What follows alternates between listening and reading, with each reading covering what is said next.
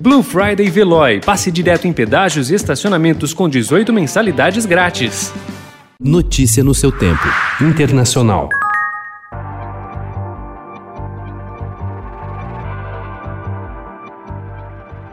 A apuração nos Estados Unidos mostra que a disputa entre o presidente Donald Trump e o democrata Joe Biden está mais acirrada do que se previa e os estados do meio-oeste novamente devem ter papel decisivo. Dentre os estados-chave onde o voto está em disputa, a Flórida foi o primeiro a ter os números conhecidos. Com 94% dos votos apurados, Trump tinha 51,2% dos votos no estado, o que fez o republicano ganhar fôlego nos primeiros resultados.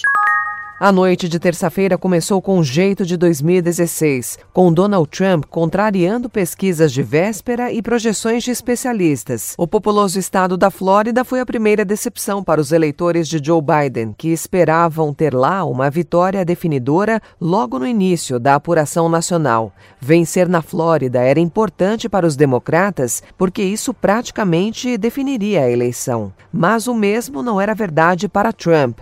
Mesmo ganhando lá, ele ainda precisaria surpreender em outros estados para repetir a zebra de 2016. O presidente dos Estados Unidos, Donald Trump, fez ontem uma visita ao quartel-general de sua campanha no estado de Virgínia, perto da capital americana. Diante de aliados e voluntários, ele demonstrou otimismo com o resultado em estados-chave.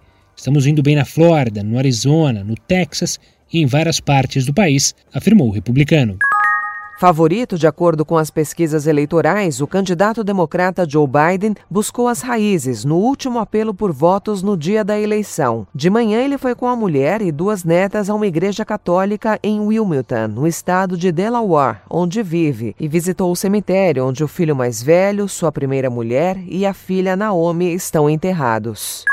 O presidente Jair Bolsonaro afirmou ontem haver uma ingerência de outras potências na eleição dos Estados Unidos por interesses globais e lançou dúvidas sobre possíveis interferências no processo eleitoral de 2022 no Brasil, quando ele pretende tentar um segundo mandato. Com a manifestação, Bolsonaro tentou vincular uma possível derrota de seu principal aliado internacional ao que pode ocorrer na disputa pelo Palácio do Planalto daqui a dois anos. Notícia no seu tempo. Aproveite a Blue Friday Veloy e passe direto em pedágios e estacionamentos com 18 mensalidades grátis. Corre que é por tempo limitado. Garanta o seu adesivo em veloy.com.br barra Blue Friday. Veloy. Piscou, passou.